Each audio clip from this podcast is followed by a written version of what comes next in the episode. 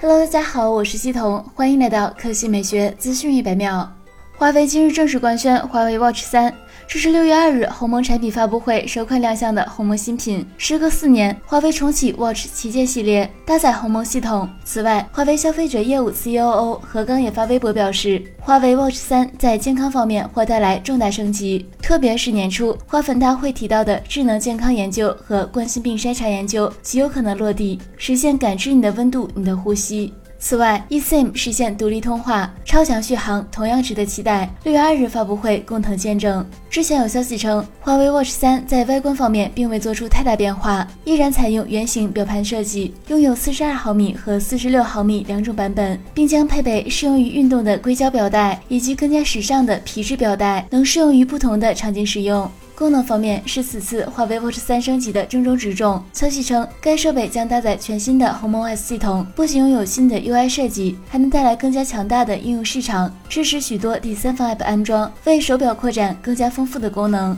接下来来看小米。小米发布二零二一年第一季度财报，财报显示，一季度小米集团总收入达到了七百六十九亿元，同比增长百分之五十四点七，经调整净利润六十一亿元，同比增长百分之一百六十三点八，每股盈利零点三零二元，市场预期零点一八七元，去年同期零点零八九元。发布财报后，小米总裁在电话会议上谈到芯片短缺对造车影响时表示：“缺芯对我们没有影响。汽车研发周期长，做一部好车也许需要三年时间，不认为芯片短缺会延续三年。现在不考虑这个问题，现在造车还在早期阶段。”